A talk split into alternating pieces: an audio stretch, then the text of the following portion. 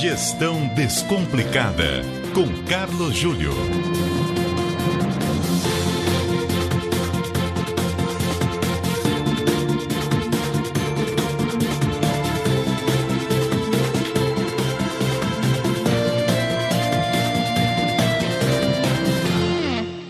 O Carlos Júlio está conosco para mais um Gestão Descomplicada na CBN. Boa noite, Júlio. Muito boa noite, Nonato. Boa noite, ouvintes. E escrevam para cá, Nonato. Gestão@cbn.com.br. Gestão@cbn.com.br.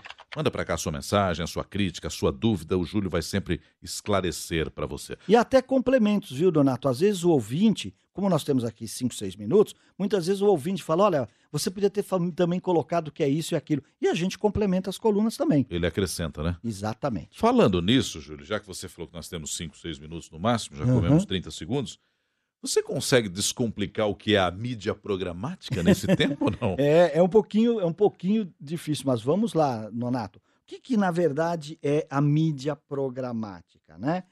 Olha só, é a compra de espaços publicitários por meio de softwares. Tá. Olha só, robozinho identificando essa minha mensagem para esse público, em que site é melhor que eu coloque essa mensagem?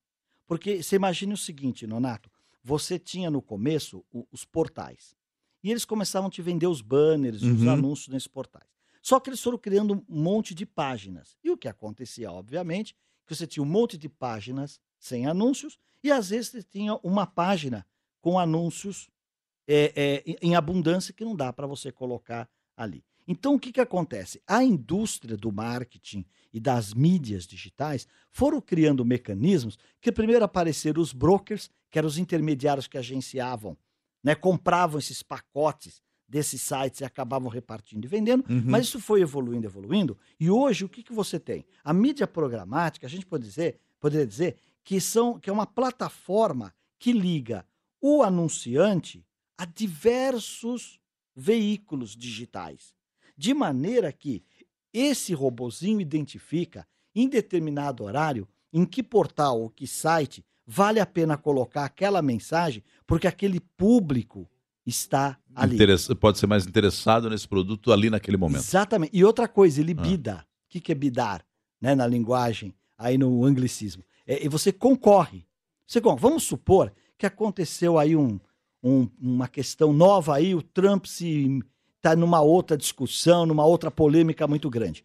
E o que vai acontecer? O pessoal vai procurar o site da CBN para ver o que está acontecendo Aham. tá? E aí eu tenho lá que o meu público é uma pessoa, quer dizer, é um, um empresário assim, assim, assim, de 25 a 45 anos, homem, mulher, tudo mais tal, que é o público que vai acessar um site CBN, público AB, etc e tal. Na medida que você programa que você quer isso lá, o que que acontece?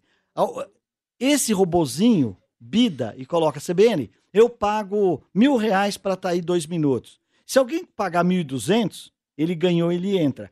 Se ninguém pagou mais do que mil, eu entro nessa página. Ou seja, rentabiliza para o veículo, mas também o anunciante tem certeza que ele está falando com o público Certo. certo. Uhum. E o mais bacana de tudo isso, que na mídia programática, tudo isso daí é auditado e medido real time. Eu sei exatamente quem viu o meu anúncio, né? Colocado lá no site da CBN, na página de, sei lá, do podcast do Aham. Carlos Júlio, e apareceu lá essa mídia Isso e é, foi visto. isso é diferente de, por exemplo, quando eu procuro.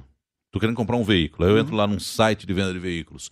E aí depois eu tô navegando na minha rede social ou em qualquer outro portal e aparece é, é, um banner desse portal dizendo: Ó, você procurou um veículo parecido, tem outro Isso. aqui e tal. É que isso esse, é diferente. esse site captou Tá? Esse site captou que Hum. você justamente está procurando um veículo, ele tem o teu IP, Isso é diferente. é, é Tá. diferente. Então o que, que ele faz? Ele, ele te segue aonde você está e insere aquele banner. Mas também é uma das formas de você fazer mídia online. A verdade, Nonato, é o seguinte: no passado você investia e você tinha dificuldades, vamos por um supermercado.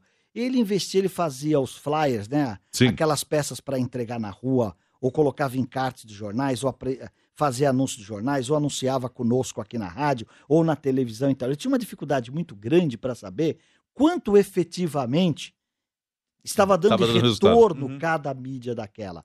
Hoje não. Essas mídias são calculadas momento a momento. O marketing ficou, que nós, na linguagem que nós usamos, mais analítico. E é por isso que tem hoje é, um, um- um número muito grande de vagas, porque a gente chama de Data Analytics, né, que é, que é o analista de dados, o BI, que é a inteligência de negócios, e até uma profissão que não é tão nova, mas no mundo dos negócios já ganhou uma grande relevância, Nonato, que são os cientistas de dados. O que, que são cientistas de dados? São aquelas pessoas preparadas para lidar com, o cham- com um banco de dados muito grandes, mas também com um banco de dados de fora da empresa, aquilo que a gente chama do Big Data, e ele consegue pegar essas informações e encontrar respostas para as perguntas do marketing. Ele analisa de esses vendas, dados. Ele analisa esses Uhum. dados. E é uma profissão hoje é, é, em crescimento, uma grande oportunidade para engenheiros desempregados, para matemáticos desempregados, né? E extremamente atrativa e muito desafiadora, porque aí você precisa juntar uma linguagem de programação, que normalmente é Python, com uma capacidade analítica de lidar com estatística e também com um tino comercial para saber o que perguntar. Afinal de contas, Donato, a resposta do dados só é válida quando a pergunta é boa. São os novos desafios da nova economia. Exatamente. Júlio, muito obrigado e até semana que vem. Até a semana, um abraço.